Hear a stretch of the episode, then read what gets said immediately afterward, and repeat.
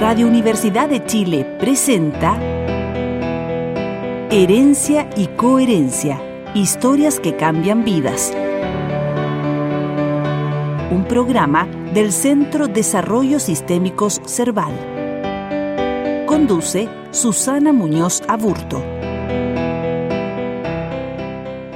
Buenas tardes, darles la bienvenida a un nuevo programa de Herencia y Coherencia, historias que cambian vidas. Es realizado por Cerval y es transmitido por la Radio Universidad de Chile y por nuestro canal de YouTube Cerval, Centro de Desarrollo Sistémicos. Nuestro invitado de hoy es Nicolás Libedinsky Silva. Él es matemático, académico e investigador. Es director del Departamento de Matemáticas de la Facultad de Ciencias de la Universidad de Chile. Ha explorado en el mundo de la poesía y de la escritura. Es autor de la novela La unidad de todas las cosas. Nicolás, un agrado tenerte en nuestro programa. Gracias por aceptar esta invitación. Eh, Nicolás, yo quisiera preguntarte, así como, como entrando en esto, es como la poética. ¿Qué sentido y hace la poética a lo largo de tu vida? Supongo que cuando era chico no tenía ninguna relación con la palabra poesía. Ya. Y tuve como un... Cuando vivía en Alemania, estaba haciendo mi postdoctorado eh, en Freiburg y de pronto tuve como, ya había tenido como pequeños acercamientos a la poesía y de pronto me enamoré de la poesía con leyendo una especie de antología de Telier. Ok. En un café hermoso. Es un momento que atesoro como uno de los más importantes de mi vida. Ya. Cuando descubrí la poesía. Fue como... Em, y yo creo que eso me, me, ha marcado mucho en el, en el, resto de la vida, porque empecé a acercarme a las palabras, que antes no tenía tanta relación. Y, y, creo que es como un cambio de perspectiva global. Ay, llévanos a ese café, a ver, ¿cómo era, cómo era el café? ¿Qué momento de... Ay, era lo máximo. Mira, tenía, tenía un, uno de los muros, era como un muro antiguo, como del 1400. Era un muro antiguo de la ciudad. Ya. Era un café altísimo así de haber tenido como, no sé, 15 metros de altura. Oh. Estaba al lado está al lado de un mercado de frutas y verduras muy lindo, así como una fruta orgánica. El café tiene una chimenea, porque hace mucho frío en Freiburg. Entonces hay una chimenea siempre prendida. Y, hay, un, hay, un, espejo como de 5 metros de altura. ¡Qué potente! Y en los mejores capuchinos del mundo. Oh. ¿Y cómo, cómo tenías el libro de poesía de Telier? Lo tenía... ¿Cómo llegó a tu mano? ¿Cómo... Ah, ¿cómo llegó? Eh, sí. Supongo que... Supongo, quizá me lo regaló Marcia López, una amiga, una mamá de una ex, eh, pero no estoy seguro, no sé si fue por ahí. No me acuerdo. Qué potente. Yo el otro día lo quería encontrar y no lo encontraba el libro. Qué buenísimo. Y ahí empezaste a leer este libro y... Empecé a leerlo, fue como, fue como que, obviamente fue un proceso gradual, no fue como que, digamos, ahí fue como la explosión, pero, pero había, em, me, había empezado a acercar a la poesía un poco. Ya tenía, imagínate, veintitantos años, 26. Y y de repente lo empiezo a leer y es como que fue como un viaje a una infancia que no era mía. Qué lindo. Y a, una, y a unos recuerdos que no eran míos, pero que, pero que resonaban en mí más fuerte que mis recuerdos. Por la manera en la que estaba dicho. Perfecto. Entonces era como, como que salí sintiendo que mi vida interior había, se había multiplicado mucho. Como salí de, ese, de esa experiencia sintiéndome mucho más, eh, mucho más rico espiritualmente. Sí. Entonces, fue como bien intenso. Intenso. Nicolás, ¿y los números? Los números. No me gustan mucho los números, la verdad. Hay como un área de la matemática que es la teoría de números. No es mucho lo mío. Ajá. Lo mío es el álgebra abstracta. Yo trabajo en álgebra abstracta y es como lo más abstracto dentro de la matemática. ¿Qué es eso, Nicolás? Por favor, cuéntanos. es como extraer esencias de esencias, de esencias, de esencias. Eso es como un, un poco, es como que, mira, por ejemplo, los números mismos son como, son algo que es bastante abstracto.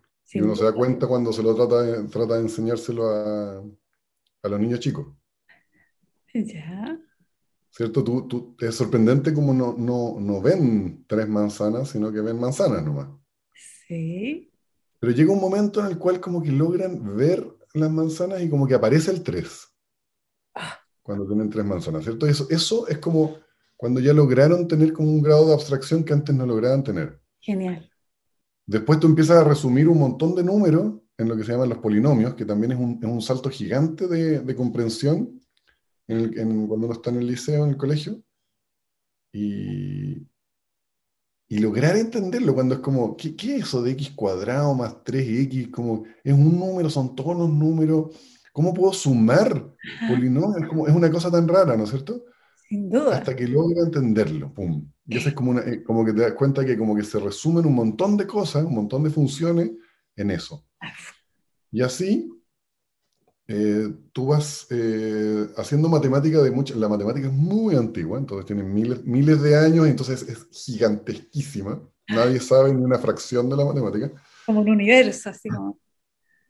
imagínate que hay un millón de matemáticos ahora, todos produciendo matemática nueva, Imagínate eso ha sido así, o sea, no, no habían un millón antes, pero entender un artículo matemático es algo lento, difícil. Entonces es muy difícil saber todo en matemática, o imposible. Yo creo. Entonces, sí, pues es como un proceso de, de, de, abstracción de ciertos otros, ¿cómo, cómo decirlo? Como hay, hay, otras partes de la matemática que van emergiendo Ajá, como dimensiones. claro, por ejemplo, aparecen las probabilidades, los sistemas dinámicos que estudian el clima, ponte tú, eh, no sé, por la, el análisis de, las ecuaciones diferenciales, que estudian cómo se mueven los ríos, y de pronto el, el, algebrista lo que hace es agarrar todas estas nuevas cosas que aparecen y unirlas en un concepto. Oh, y después aparecen muchos de estos nuevos conceptos, y entonces el algebrista lo que hace es agarrarlos y unirlos de nuevo en un concepto. Entonces son como cosas muy generales que aparecen en todos lados porque son tan abstractas que, y no son elegidas al azar, son, son cosas que realmente resumen, por decirlo así, o extraen la esencia. Yo creo que extraer la esencia es mejor. Sí, precioso. ¿Y cómo, cómo te acercas tú a esto? Así como allá, allá cuando eras chiquito. ¿Cómo, ¿Cómo surge esta pasión por la búsqueda de la esencia? No me acuerdo demasiado bien, pero yo era chico y, y estaba mi papá, mi abuelo y mi hermano que les gustaba la matemática. En algún momento agarré un libro que nunca más supe cuál era. Que yo tenía como 10 años, era como un libro bien bonito y tenía problemas de matemática y me gustaron harto. Y en algún momento eh, mi hermano grande empezó a participar en las Olimpiadas de Matemática. Entonces yo lo veía viajando por todos lados, representando a Chile, ganando, y tampoco era como que estudiara tanto. Yo veía ya, pero la raja suprema. Entonces yo ahí tenía como seis años menos y quería copiarle, porque quería... Entonces también como que me puse a estudiar, en parte por eso. Ya. Y supongo que en parte para sentirme inteligente. Supongo que cuando uno es chico uno está inseguro. pero no sé, no sé, no, no, no me acuerdo bien. No hay como... Perfecto, sí. Pero no, no, te diría que fue como fascinación instantánea, pero sí adicción instantánea.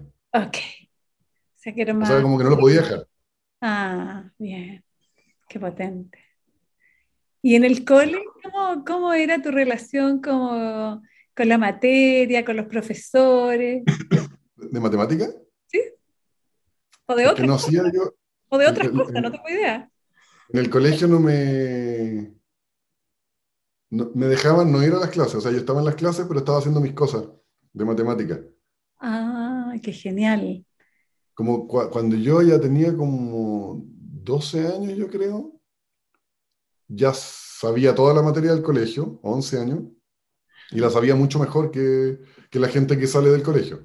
Perfecto. Yo, yo, podía hacer la PSU y de hecho la hice y ya sacaba el puntaje máximo como a los 11 años. Imagínate. Porque estaba haciendo cosas mucho más difíciles. Las Olimpiadas son mucho más difíciles. Yo creo. Entonces me dejaban ahí tranquilito. El profe a veces me venía a preguntar, así como, oye, mira, no me sale esto, me están preguntando. Ah. El profe así bien humilde, porque no, no le molestaba preguntarme a mí, cabro chico. Precioso, además. Mm. Sí. Sí, así que tengo así, lindos recuerdos de eso, pero claro, era, igual era como el rarito. Obviamente alguien que está haciendo cosas así de complicadas, como, ¿qué le pasa? ¿Qué le pasa? no está aquí carreteando, jugando con nosotros? y además que yo jugaba básquetbol, jugaba básquetbol como a, jugué un tiempo en la selección y jugaba mucho en clubes y en el colegio, entonces estaba como siempre haciendo cosas. Tenía un nivel de energía que ahora me sorprende. Ay, sí. ¿Y cuando saliste de la, de la enseñanza media? Extrañamente lloré. Lloraste. Pensando como, ¿y si me equivoqué? ¿Y si esto era mejor que la universidad? Pero no, no me equivoqué. sí, pero ahí lloraba. sí, porque igual estuve en el mismo colegio toda la vida, en el André, en André English School. Eh. Mm. Claro, pues son amigos de toda la vida y, y, también un cambio gigante, entrar a la universidad y, y, era como un mundo nuevo. Era tan, no sé, era sentirse grande. Como que, igual yo creo que yo, yo, me acuerdo de cuando me empecé a sentir grande, yo tenía 15. Me acuerdo a los 15 haber pensado así como, ya soy grande. Ah. me da tanta risa viendo a los, niños de 15 horas pensar como chuta, lo cabrón chico que era, pero, mm. pero sí me creía grande. Claro, el primer amor te hace creerte grande ya. Sin duda. Mm. En la universidad, ¿qué estudiaste? Me metí a estudiar. Ah, no, pues yo quería estudiar economía. Porque como yo, igual yo sentía que como que tenía más intereses que matemática, como que matemática era mi adicción, eso que no podía dejar yo. Era imposible para mí estudiar algo sin matemática. Me gustaba demasiado. Eh, pero sentía que como que tenía otras capacidades, no solamente matemática. Entonces pensé que estudiando economía quizá podía ser un buen camino para mí, para poder escribir, no sé, y, y, como sacar a relucir lo que yo sentía que eran mis capacidades. Y ese análisis, ¿no? Como, es como... Claro. Y además como que los economistas como que fueron más importantes, como que la gente los escucha, no sé, tenía como un valor social también. Okay. Que los matemáticos como que no existen, nadie sabe ni siquiera que existen los matemáticos.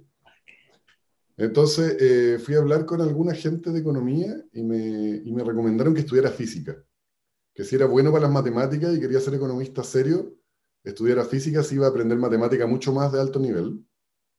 Y después me podía cambiar en el posgrado a economía y que iba a ser mucho mejor para mí. Entonces me metí a física. Pero en el camino, los cursos de matemática eran los que más me gustaban lejos.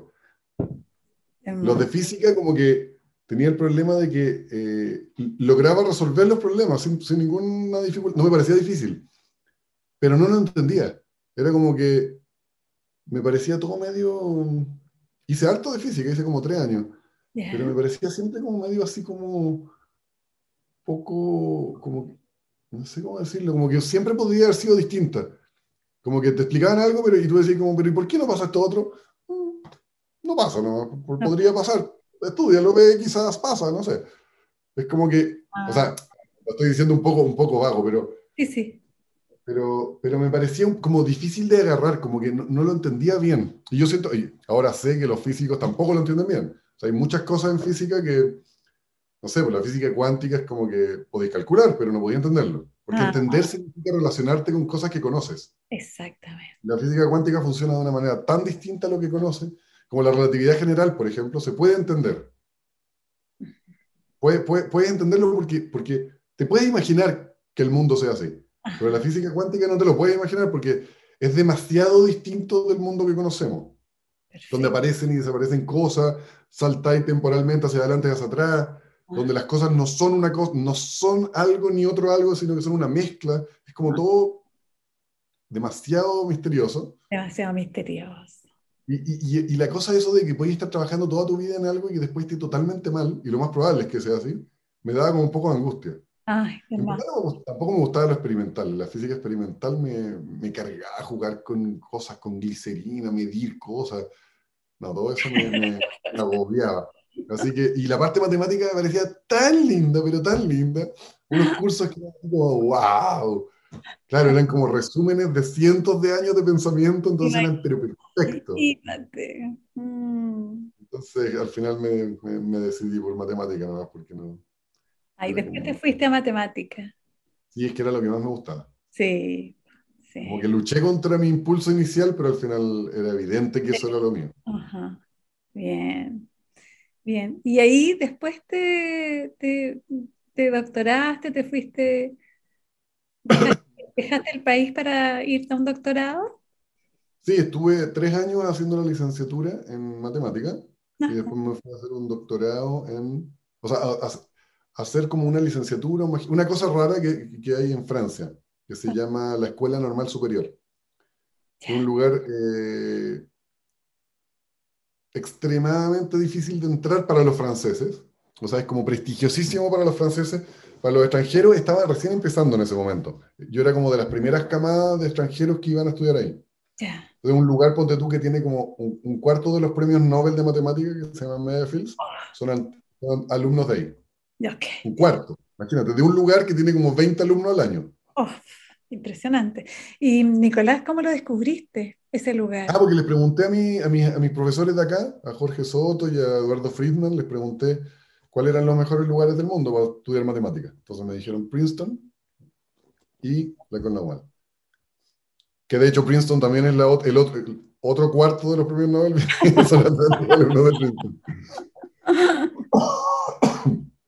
Como que compiten. Pero, pero bueno, este, la Cornell estaba en París, entonces no había ninguna opción para mí. Era evidente que en vez de irme a un pueblo perdido cerca de New Jersey, o irme a la mitad del al corazón cultural de Francia. Entonces me fui a París, fue máximo, supremo. Genial. Súper difícil, pero, pero la experiencia de vivir en París fue demasiado rica. Bien. Al final estuve como siete años, ocho años ya. Un buen tramo. Sí, ahí hice la licenciatura, el doctorado y un par de postdoctorados. No me quería ir tampoco. Me imagino. ¿Cómo, ¿Cómo te ibas a ir del corazón de la cultura? Mm. Pues lo extrañé tanto cuando me fui. Me fui a Alemania y volvía como todos los meses, por lo menos una vez. A París, a ver a mis amigos, a estar ahí. Tan entretenido París. Sobre todo de estudiante.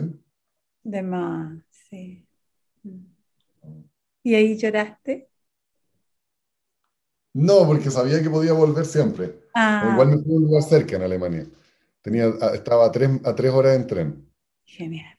Pero no, no lloré. Ay, no lloraste. Pero, pero quizás debería haber llorado, porque hasta el día de hoy recuerdo a París con ah. aguacero. Lindo, París. Grandes recuerdos de París. Es que es como, realmente hay tantas cosas que hacer. Es como, hay tal diversidad de todo de gente, de idiomas, de nacionalidades, de música, de fiesta, matemática sobre todo, es como el centro mundial de la matemática. Entonces era como el cine, yo aproveché el cine pero infinitamente en París, yo me, veía así, pero por, en un periodo veía como dos películas al día en el cine. Imagínate. no, París, como dice Hemingway, París era una fiesta. Ah. Para mí, lo recuerdo así. Perfecto. Bien. Y mm, quiero preguntarte sobre la espiritualidad. Cuando hablas como de la esencia, el espíritu, de las matemáticas propio. Eh, es que no, no tengo mucha relación yo con la espiritualidad, es una, es, una, es una palabra que a mí me cuesta en general. En general se asocia a cosas que, como que siento que hay una espiritualidad, no sé cómo decirlo, como que hay, hay, hay mucha espiritualidad que se asocia a, a cosas que a mí me parecen falsas ¿no? Perfecto. Entonces pensemos en la espiritualidad en el arte. Claro, en el arte a mí me gusta, en la ciencia me gusta, creo que en la literatura. Claro, cuando se trata de, cuando se trata de, yo, yo, como lo entiendo es como te decía antes, como la, la espiritualidad la entiendo como, como esa sensación de, de, enriquecer tu mundo cuando tú de pronto te das cuenta de que, de que tu vida interior eh, puede ser mucho más de lo que tú creías, y de que tú eres mucho más de lo que tú creías y de que todos los que te rodean son mucho más complejos de lo que tú creías, más interesantes de lo que tú creías. Así es como yo siento la, o, yo me acercaría a la espiritualidad. Como, como más bien como una percepción, una, una comprensión de, de, de, la, de la riqueza y complejidad que tiene el mundo en general. Y, y, y, siento que eso es algo que es muy ajeno también y opuesto a la gente con esta espiritualidad otra, que es la espiritualidad de creer cosas sencillas, porque lo, lo más fácil en el mundo es creer que están los buenos, que están los malos, más reduccionista, ¿no? Claro. Más reduccionista. Claro, si, si, tú, como, si estos son los buenos, estos, bueno, lo vemos ahora en la, en la, en la política. En este ah. momento, todos creen que ellos son del bando bueno y que el otro es el bando malo. Es así de simple. en Chile. Hay algunos que están ahí entre medio, pero la mayoría es como, no, mira, este es el bando bueno y este es el bando malo. Y así somos de simplistas en general en todas las cosas. Siempre nos, no, porque es una cosa natural del cerebro, como que el mundo es tan complejo que nosotros tratamos de simplificarlo y para simplificarlo de repente lo simplificamos tanto que es ridículo. Entonces nosotros como científicos sabemos que simplificar tiene un límite y tiene un límite de aplicabilidad. Cuando tú simplificas eh, y dices, eh, no sé, eh, la izquierda es el que quieren estatizar todo y la derecha quieren liberalizar todo, como así de simple las cosas, cuando, cuando no hay puntos intermedios, porque en verdad toda la riqueza está en los intermedios. Y toda la verdadera discusión. Genial. Entonces, yo, siento que las religiones son muy así, como esto es lo bueno, esto es lo malo, listo. No te pongáis a discutir ni a pensar sobre el tema, porque, o, piénsalo, pero esto es lo bueno y esto es lo malo. Puedes pensar siempre y cuando, tengas claro que, esto es lo bueno y esto es lo malo. lo bueno es lo que te digo yo que es bueno, o lo que te dice el jefe, el papa o el rabino, lo que sea, que el, el, el jeque, el jefe eh, espiritual tiene derecho a decirte qué es lo que tienes que hacer. Muchas veces, obviamente hay ciertos grados de libertad. Claro. En la religión, en, las ideologías políticas, en todo tipo de, simplificaciones del mundo, eh, se centran en, en la anti-espiritualidad, en lo que es empobrecer el mundo. Ah. el, mundo, el, mundo, es un, un, lugar rico, pero para ver la riqueza tienes que ver los claroscuros. Perfecto. Tienes que, tienes que ver la gama que hay adentro. De hecho, yo, yo iría más lejos. En, en, el libro que, que, escribí, hablo un poco de esto.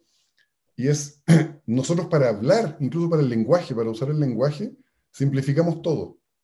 Porque en verdad cuando tú te preguntas, eh, cuando tú dices, no sé, eh, casa, cualquier palabra que te ocurra, Ajá. Eh, silla, tú estás diciendo una, una idea, algo que es una silla, te estás refiriendo a algo que puede ser perfectamente una silla, pero hay un intermedio enorme de cosas que no son sillas y que no son no sillas. Ajá. Y que están entre medio. ¿Cachai?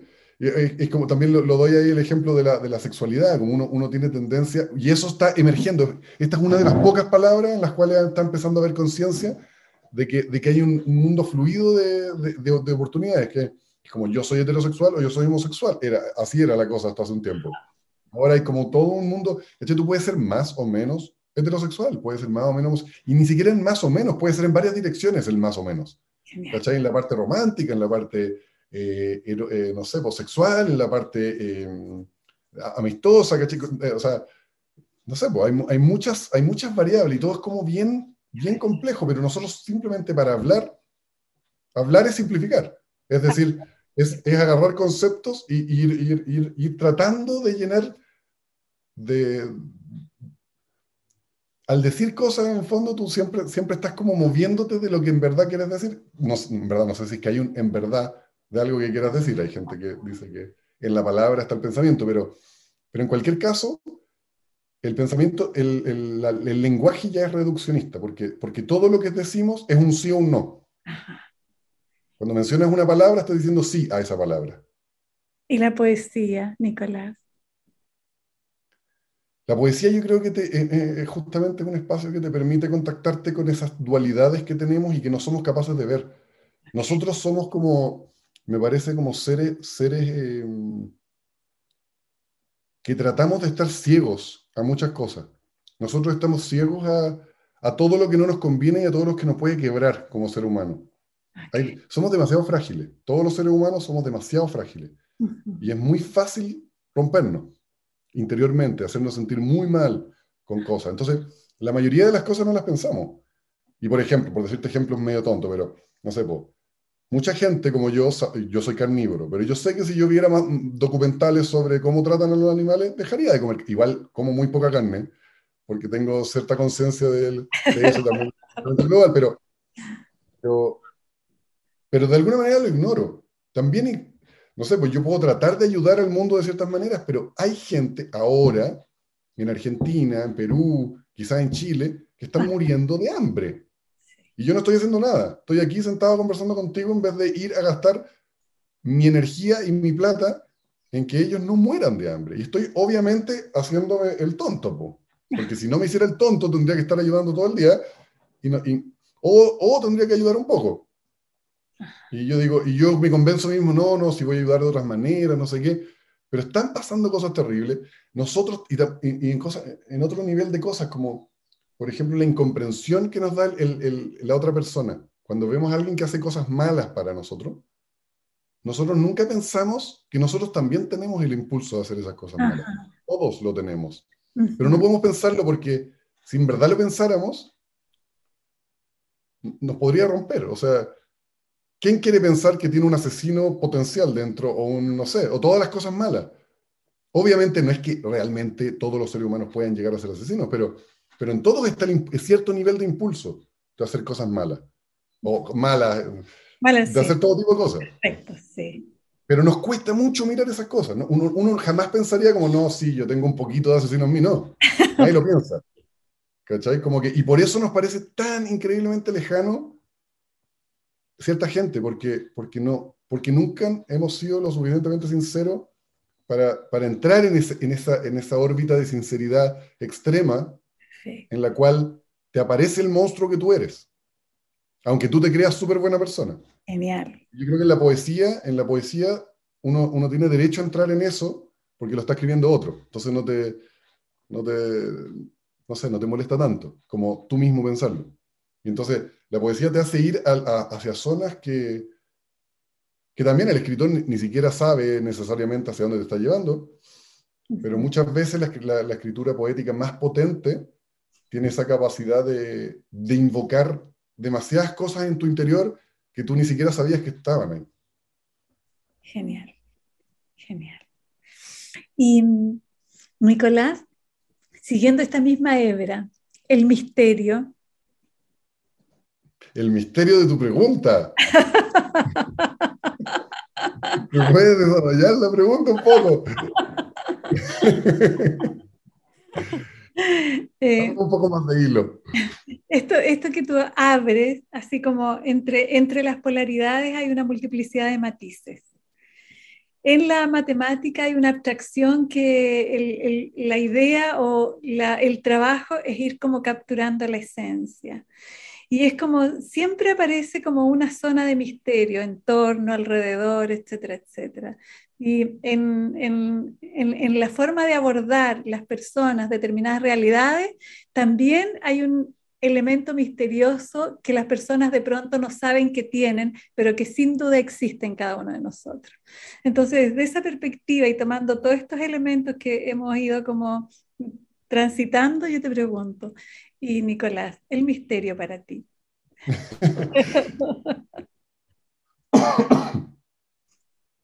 Efectivamente, yo siento que una parte de la, de la, de la, una parte que conecta a la poesía, a la literatura en general y a la matemática, Sí. son que nos guía, nos guía el misterio, nos, nos guía la curiosidad, a veces. Eh, a veces en matemática y en literatura también el misterio se genera. Ya. No es como que, no es como que tú naciste queriendo saber qué le va a pasar, no sé, pues, a- al héroe o heroína de tal novela. Ajá. Sin embargo, te llevaron a interesarte por eso. Y en matemática es parecido, como que tú sigues un camino y tu camino te hace interesarte por cosas. Entonces hay cosas en las que son más, es más fácil interesarse porque son externas y parecen ser muy fundamentales, como, por ejemplo, ¿cómo es el origen del universo? ¿Cómo fue? ¿Cómo son las partículas elementales? ¿Cómo fue el origen de la vida? Son preguntas que son fáciles de hacerse.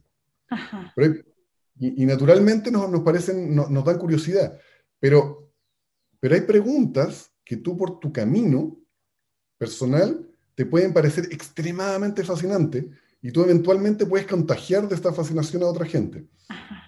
Eh, y en matemática, yo diría que el misterio, el misterio suele envolverte a un nivel tan profundo que yo dudo que exista otra área del saber o del conocer o del crear donde haya más gente fanática y apasionada y extremadamente creativa. O sea, yo el máximo despliegue de creatividad que he visto en mi vida, y eso que he sido fanático de, le- de leer y del cine, ha Ajá. sido lejos en la matemática. De gente así, pero ya que hace cosas que tú no lo puedes creer. Y, y- y tiene que ver con el nivel de trabajo. O sea, a veces, no sé, pues trabajar siete años en una cosa sin parar, pensando todo el día, claro, lo que hay a producir probablemente es algo impresionante. ¿Cachai? Y son raros los cineastas, ponte tú, que estén trabajando siete años en un proyecto. Se cuentan así, yo me acuerdo de pocos, haciendo David Lynch quizá, eh, no sé, algún, algún director chino de documentales, pero son pocos, en general eh, es mucho más acotado. En, en- bueno, en, en- en- literatura sí, po, está, ahí, está ahí, por ejemplo, Goethe o no sé, la gente que hace como estas obras toda su vida, trabajando en una obra, como el Fausto de Goethe. Ajá. Pero, pero en matemática también está otra cosa, que hay otra cosa, que es que es que lo que más, yo diría que es lo que más eh, fascina, no es la pregunta en sí. Ya. Como si tú me, no sé, en otras cosas, como que la pregunta en sí, ¿quién mató al protagonista? ¿Cómo se originó la vida? Si tú ya respondes la pregunta, se acaba la cuestión. Aquí, en matemática, parece ser más importante la, mm, como la poesía que está detrás de la, de la cuestión. De hecho, hay un, hay un, yo estoy escribiendo una introducción a mi área y hay un, ah, déjame buscártelo, a ver si te lo encuentro. Es muy Ya. buena la frase. Dame un segundito, es una frase que dice, un es de, de Banach, dice, un matemático es una persona que puede encontrar analogías entre teoremas. Perfecto. Un mejor matemático es uno que puede ver analogías entre pruebas, entre demostraciones de teoremas. Sí. Y el mejor matemático puede darse cuenta de analogías entre las teorías matemáticas. Podríamos imaginar que el, último matema- el, el matemático último, como el, el más supremo, es aquel que puede encontrar analogías entre las analogías. Oh, genial. Y es como, lo que, es como un poco el trabajo del matemático, como la abstracción y, el- y la rela- relacionar las abstracciones. Ajá. Sí. ¿Y la música? Es que esto- est- esta- estas frases me sonaron musicales, por eso te pregunto. Sí, la música, yo la verdad es que tengo poca relación con la música. Tuve una banda en Alemania. ¿Ya? Tuvimos, tuvimos un concierto donde fueron hasta como 300 personas. Genial. Fue como el momento supremo y ahí viví un poco lo que era como inventar canciones y todo. Eran puros músicos profesionales y yo, eran como mis amigos. Eh, O sea, tuviste mucha relación con la música. ahí sí, ahí estuve dos años inventando canciones. Yo inventaba las letras y como que hacía como unas músicas psicodélicas yo. Eh, sí, pero es que la- con la música me pasa que es que, no, como que, no sé si conoces ese, ese efecto que se llama como Kruger no sé cuánto, que es como que cuando uno sabe poco de algo, ¿Te crees súper experto? No sabe que no sabe. normalmente la gente no sabe que no sabe. O sea, la mayoría de la gente, ponte tú, cree que sabe de política, cree que sabe de, de cine, cree que sabe de economía. Todos se permiten opinar como, no, si lo mejor para Chile es no sé qué. no tienen ni idea. Yo tampoco, no estoy diciendo que yo sepa, simplemente sé que no sé. Claro, es la diferencia. Veo a la mayoría de la gente decir como, no, esta película es mala, es como... está lleno de eso. Y ese es el efecto, ese, efecto, y es cuando uno, la curva de, de como de, de, confianza en, uno mismo con respecto a un tema es muy así como que crece mucho, muy rápido, cuando sabes un poquito, y después baja mientras te empiezas a enterar de, de todas las cosas que existen del tema, baja mucho hasta que ya de repente estás en un, en un hoyo aquí donde sentís que sabés menos que al principio de empezar. De más. Después empezás a subir lentamente hasta transformarte en un experto. Genial. Y a mí me pasa eso con la música, que yo como que siento que no sé nada. Yo estoy como en el hoyo aquí de acá. Pero tocaste en una banda un montón. Como que, claro, tenía mis amigos, tenía amigos cantantes, tenía dos amigos, un amigo y una amiga, em, cantantes de ópera y otros músicos de jazz y todo, y como que, claro, estuve hablando del tema durante dos años, entonces puedo entender la, la, la, la infinita sutileza del tema, pero, no, pero no, no me siento capacitado para decir nada. Genial. Y el retorno a Chile, ¿cómo se gesta? Mira, yo antes de irme, antes de irme, había calculado que la gente que se queda más, más de 10 años afuera se empieza a poner triste. Lo había visto en distinta gente. Entonces me prometí a mí mismo antes de irme que no iba a estar más de 10 años afuera. Ah, ok. Entonces ya el noveno año, yo estaba viviendo en Alemania y, quería irme a vivir a Nueva York. Y había un profe seco en Nueva York y, me, y, tenía un postdoc en Columbia, en, en, la mitad de Manhattan. Y yo postulé y me dieron ese postdoc y yo me iba a ir y abrieron unas posiciones acá en Chile. Tampoco es que las abran muy a menudo, entonces dije como ya, listo, me voy a Chile, no. Ah. Pero igual me quedé ahí con, un poco con la espinita de no haberme ido a, a Nueva York. ¿Y en ese, en ese tiempo ya te estabas poniendo triste? ¿Cómo? En ese tiempo, cuando tomaste la opción, ¿ya te estabas comenzando a poner triste? No, o sea, como que es una espinita, es como que me hubiera gustado, pero igual visité, he visitado algunas veces, por eso justamente, porque me parecía una ciudad tan loca que me, me hubiera gustado estar ahí un tiempito. Pero no, no me pone triste, es una cosita nomás. Y, ahora ya no me dan ganas de vivir en Nueva York. Era como, me parece una ciudad muy buena para un soltero. Perfecto. Bien. No para un padre de familia como soy ahora. Un padre de familia. y... Duro, asentado, con barriga.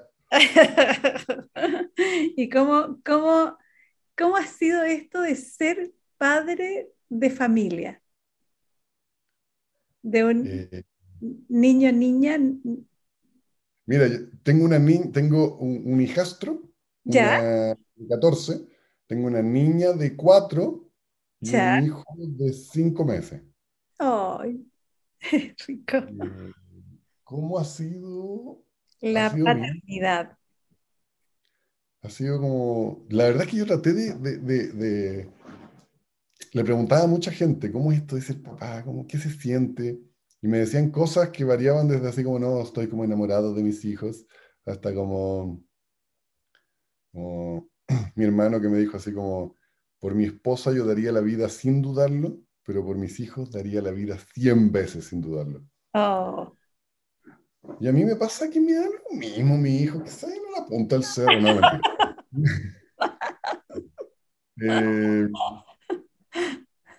yo creo que subestimé lo difícil que era, pero también subestimé, eh, era como muy difícil imaginarme el nivel de, mm, como de placer constante que me generan. Como que cada vez que veo a, mi, a mis hijos es como, es una sensación muy potente de, felicidad ah. y de amor. Así como, y he pasado mucho tiempo con ellos, entonces no eso igual me, me pone muy feliz. Como que También la pandemia me ha ayudado, yo he cuidado mucho a mi hija. Y no, es una cosa como... Yo creo que es muy difícil de explicar nomás, yo creo que... Pero es como, supongo que es como el, supongo que es algo parecido a estar enamorado en el sentido de que es, de que es difícil explicarlo si uno no lo ha vivido. Exactamente. Como explicar la sensación así como de plenitud que te generan los niños. Pero claro, también está la parte como, la otra parte, que, que, con mi primera hija lo sufrí más, como de no dormir y todo eso. Ahora como que no, ahora como que lo llevamos mucho mejor el segundo hijo. Ah, bien. Eh, pero sí, yo creo que no sabía lo difícil que era. Como que nadie te cuenta en detalle cuán increíblemente difícil es. No dormir, sobre todo no dormir. No dormir. O dormir mal durante mucho tiempo, mucho, mucho tiempo, es una cosa atroz. Ajá. Bien. Ni estudiando, ni sacando teoremas, ni nada. Nada es comparable, ¿no? No, a ver, comparable. No. No. No, claro, yo creo que, pero es una cosa, yo creo que evolutiva, como si eventualmente venimos a este mundo con, con una, como que mirando a mi hijo me, doy cuenta de lo programados que venimos. Es que es increíble como, a, no sé, pues, a tal fecha, a tal edad empieza a hacer tal cosa. se, empieza a dar vuelta o empieza a tratar de sentarse. Y es como que todos los niños son más o menos iguales y todos como que venimos programados así. Y creo que también, también venimos programados a tratar, a, a, cuidar y a amar demasiado a nuestro hijo y que ese sea eh, un poco el, el, objetivo más, más potente que podemos tener. Es como nuestro objetivo animal, digamos. Como, animal, sí. Sí, es como, es como, la, como la, la, la, historia zen esta que dice que a un maestro zen se le murió su hijo. Ya. Y llega todo deprimido a la clase y, el, y, uno de sus alumnos le dice, pero profe, ¿por qué usted está tan deprimido? Si el mundo es ilusión, la muerte de su hijo es ilusión. Oh. Y entonces el maestro le dice, es verdad, todo es ilusión, pero la muerte de un hijo es una supra ilusión. Oh. Y yo creo que, claro, que finalmente los hijos como que tienen una cosa de, que yo creo que es una cosa evolutiva, o sea, que, que que es, es como por el mismo motivo por el que los, no sé, los dinosaurios defendían los defienden los huevos de su hijo, de una cosa totalmente que, no, que, no, que va más allá de nuestro raciocinio, que es como algo que con lo que fuimos hechos. Ah, es etológico eso. Claro, que es que los tenemos que amar demasiado, porque es como y esa, esa cosa de ver en la cara de la guagua y como no poder contener tu alegría y querer darle besos y sentirte como demasiado feliz porque estáis cerca nomás. Ajá. Es como, bueno, supongo que hay gente que le cargan su hijo y que no soporta y todo, obvio que debe existir. Pero, pero me parece que hay una parte como que va totalmente más allá de mí, en mi relación con ellos, que es como, ni siquiera lo llamaría amor, porque es como, es como algo que es solamente con ellos. Es supra. Mm. Claro, es una supra ilusión, un supra amor. Un supra amor, sí. ¿Y el nacimiento de ellos, cómo lo viviste? Ambos nacieron en la casa. Ya. La primera, la primera Valentina, estábamos saliendo, teníamos una dula, y estábamos saliendo hacia la clínica y de repente mi esposa dice, creo que se me está saliendo. Y miramos y tenía la cabecita afuera. Estábamos caminando en, la, en el pasillo de la casa. De ahí se tiró hacia atrás, yo estaba atrás de ella, abrazándola, y la dula que era como que nunca había, nunca había hecho esto, era, era como algo, ella como que la dula acompaña nomás a, a, la, a la, mujer. Ajá. Y ella como que puso unas toallas, trajo y salió el bebé y fue como súper en paz, súper lindo. Entonces después para el siguiente queríamos tenerlo ya en la casa. Ok. Y a ella, a ella le llamamos Valentina Paz porque nació en el pasillo. Ah. Mi hijo se llama Gael Camilo porque nació en la cama. Ay. Y entonces mi esposa, la maca, como que, mm, bueno, vimos, vimos muchas cosas sobre, lo, sobre el nacimiento y todo, y ella como que se mentalizaba mucho, hacía como trabajos como de meditación de, y, de, y, de, repetir cosas en su mente y de hacer como unos mantras y todo, entonces las dos veces fue rápido y fue así como muy, fue muy lindo. La segunda vez sobre todo ya no teníamos susto, porque la primera vez obviamente no estábamos llegando a la clínica, era como ¿qué está pasando? Llegó el doctor así como una hora después en bicicleta, así como a cortar el cordón. Eh, pero la segunda vez no, pues ya estaba planeado todo, entonces... No, y es como, es muy impresionante también ver ese momento, o sea, ver la cara de ella, ver el bebé recién nacido, era como, era como, eran momentos extremadamente diferentes de todo lo que yo conocía. Era como una sensación muy... Eh, ahí sí me atrevería a hablar de espiritual. como algo, algo muy potente. Mm. Ver, el rostro de ella cuando estaba eh, saliendo el bebé, como una imagen que lo, voy a recordar, como un, nivel de, de belleza como difícil de describir. Y ver al bebé así recién nacidito, buscando la teta. Sí. una cosa increíble. Increíble. Sí, es como otra, otra cosa. Yo, yo, yo, sigo, yo sigo pensando que el día más feliz de mi vida eh, fue el matrimonio. Ya. increíble el matrimonio. Pero, pero esos nacimientos fueron muy impresionantes. Ajá. Muy impresionante verlo así como, como ser demasiado parte de la cuestión, porque en ambas veces fue como, era como mi esposa y yo. Es un coprotagonista, ¿no? No sé, si no sé si ella me considera a mí un coprotagonista, pero yo estoy ahí. Ella cuando cuenta la historia nunca me menciona, pero es que también, imagínate, pues como que, como que claro, ella, ella hizo todo, y, y, y, la, la, ves también como una, como una sensación de superheroína, como de logré generar vida y, que saliera de esta forma, y como todo tan lindo y tan en paz, que es como, claro, tiene una sensación así como que, como que brilla. Obviamente yo no soy ahí ni protagonista ni coprotagonista, soy un espectador que está ahí tratando de ayudarla a que, a que, a que todo esté para que ella se sienta bien. Perfecto. Como primerísimo segundo plano.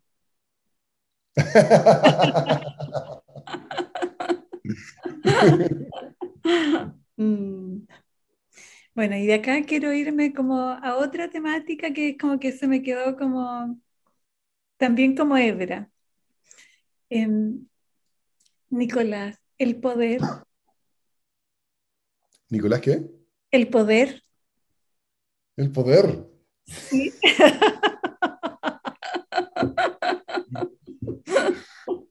El poder. El, poder. Susana, tú eres muy misteriosa y poderosa.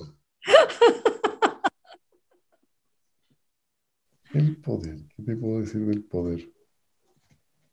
Como que, claro, primero se me viene a la mente el poder, el poder eh, político y económico, que es lo que solemos escuchar como poder, así como solemos escuchar espiritualidad para la gente de estas religiones o que creen religiones monolíticas, digamos, o, ideología, o como escuchamos que la creatividad siempre está asociada con el arte, nunca con la ciencia. Pero efectivamente el poder es, eh, como en segunda instancia, me, tiene como un retrogusto a simplemente poder hacer algo. Y es como tan, me parece yo creo que poder y libertad son dos palabras que están muy, muy, eh, muy relacionadas. No, sé si diría que son sinónimos, pero son como muy relacionadas porque poder, el poder como poder hacer algo, eh, es algo que casi se podría decir que es como la búsqueda de la gente. Como la búsqueda. Cuando, cuando la gente no te dice que quiere ser feliz, y tú le dices, ¿qué quieres ser? Te dice, o quiero ser feliz, o quiero ser libre, o quiero ser poderoso. Poder hacer todo lo que quiera, en el fondo. Que es la libertad. Poder hacer todo lo que quiera es nuestra libertad. Obviamente, son palabras de nuevo poéticas. Son palabras que, que, el poder y la libertad son palabras que, que provienen de, como de imágenes. Como la libertad proviene de la imagen de, del encarcelamiento. Ajá. Nosotros nos imaginamos libertad como lo contrario a estar encerrado, pero no está claro lo que es lo contrario de estar encerrado. Y nos imaginamos como poder lo contrario de no poder hacer nada, pero no está claro qué es lo que es no, el contrario de no poder hacer nada. Cuando te, de hecho, cuando en las películas, eh, ¿te acordás de la película eh, Bruce Almighty? Es como que puede hacerlo todo. Ah, ya. en un momento se transforma como una especie de Dios, que puede hacer todo lo que quiera. Pero la cantidad de cosas que se le ocurren son tan limitadas. ¿Cachai? Como volar, o como las típicas cosas que se le puede ocurrir a alguien. Eh, no se le ocurre hacer cosas más elaboradas y más complejas y más interesantes. Entonces, el poder y la libertad están como eh, coartados por nuestra capacidad de imaginación. Y ahí entra como el tercer factor, que es la imaginación, o, nuestra, o, más que la imaginación, como, como cuán espirituales somos, cuán, cuán amplio es nuestro espectro de cosas que creemos posible. Genial. Que en el fondo es como, si pudieras hacer cualquier cosa, ¿qué es lo que podrías hacer? Y tú escribes esa lista, probablemente, y otra persona escribe otra lista, probablemente hay listas que son mucho más grandes que las otras. Donde, y, y, probablemente qué es lo que de verdad te interesa eh, hacer es una cosa que, que de nuevo depende mucho de tu historia.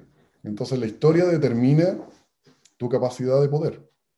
Entonces para alguna gente con cierta historia, por ejemplo, eh, históricamente la gente, la gente que ponte tú que es de familias millonarias, les, les, importa un bledo la plata. Y si tú le decís como, te doy un deseo, jamás pedirían plata porque no les importa, porque se, porque no es algo que... ¿Cachai? Por ejemplo, eso yo lo vi mucho en Francia, que la sociedad francesa es como una sociedad que viene de vuelta en ese sentido.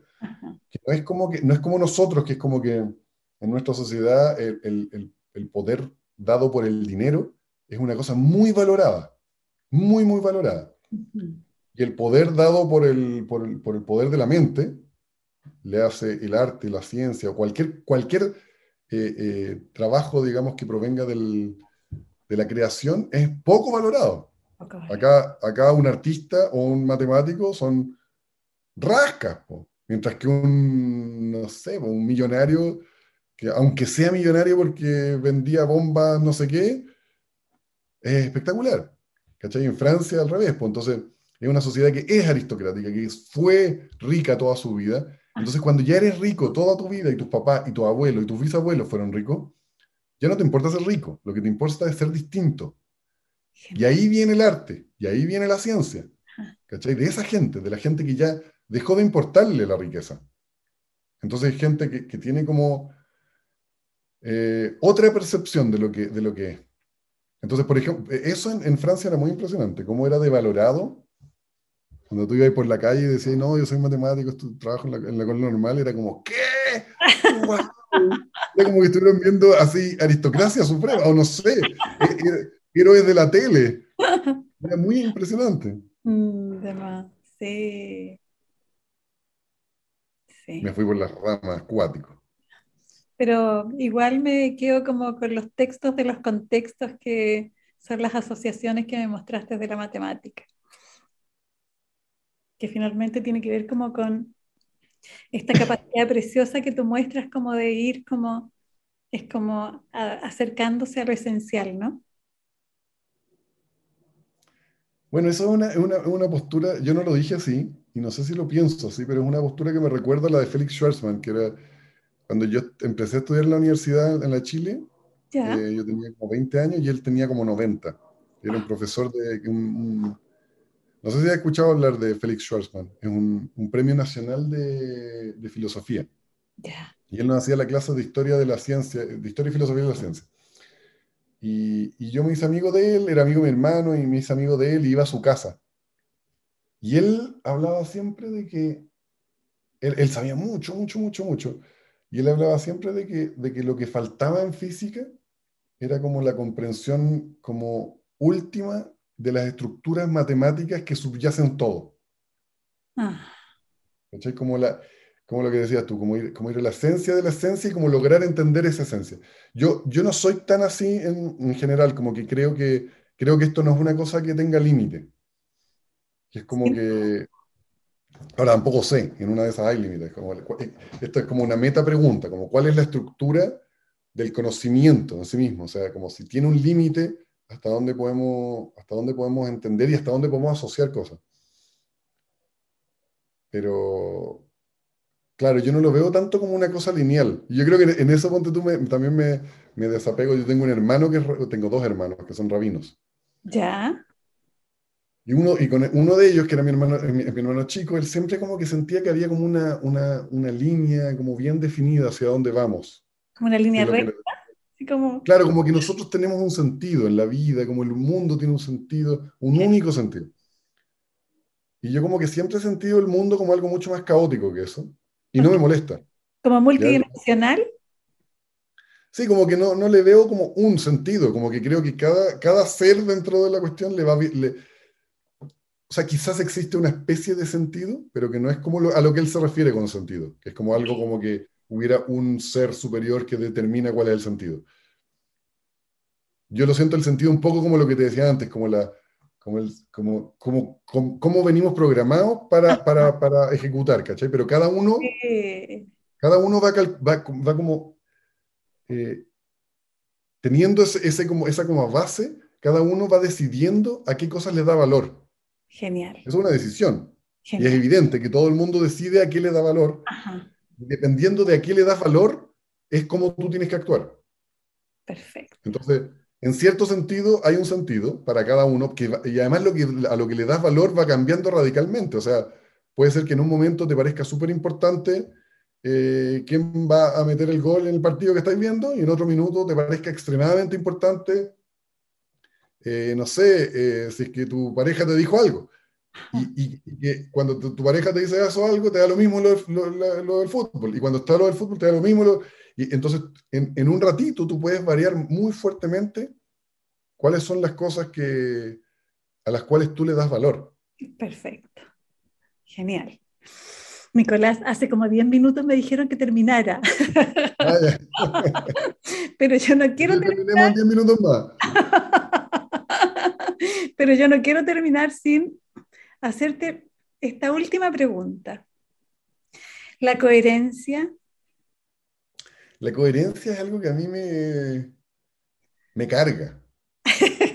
me carga esa palabra, me carga que sea un piropo. Es que todas las palabras, todas las, como que todas las cosas, todas las actitudes humanas tienen como una, un adjetivo positivo y un adjetivo negativo. Ya. ¿Cierto? Como, no sé, como... Eh, no sé, no se me ocurre un ejemplo ahora, pero cualquier cosa que tú hagas, tú puedes decir como, ah, esa es una persona ordenada, o es como, o tiene un TOC, no sé, o, ¿cachai? como que podéis verlo desde lo positivo o desde lo negativo. Es como, como, oh, ese gallo es un drogadicto, poco menos, o, no, le encanta, le encanta socializar, por decirlo así. Yo siento que coherencia es una palabra que tiene una, una, una acepción muy positiva cuando es algo muy negativo me gusta a mí lo que dice Walt Whitman. Dice, soy contradictorio, contengo multitudes. Perfecto.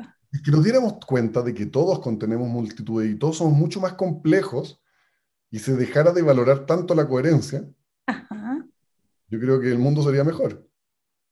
Perfecto. Como que es importante poder cambiar de opinión, solamente la gente muy poco inteligente se queda con su opinión para siempre. Genial. Súper. También es evolutivo. también es espiritual. También es espiritual. Nicolás, puro agradecerte esta entrevista. Gracias a ti. Muchas, muchas gracias. Radio Universidad de Chile presentó Herencia y Coherencia, historias que cambian vidas un programa del Centro Desarrollo Sistémicos Cerval.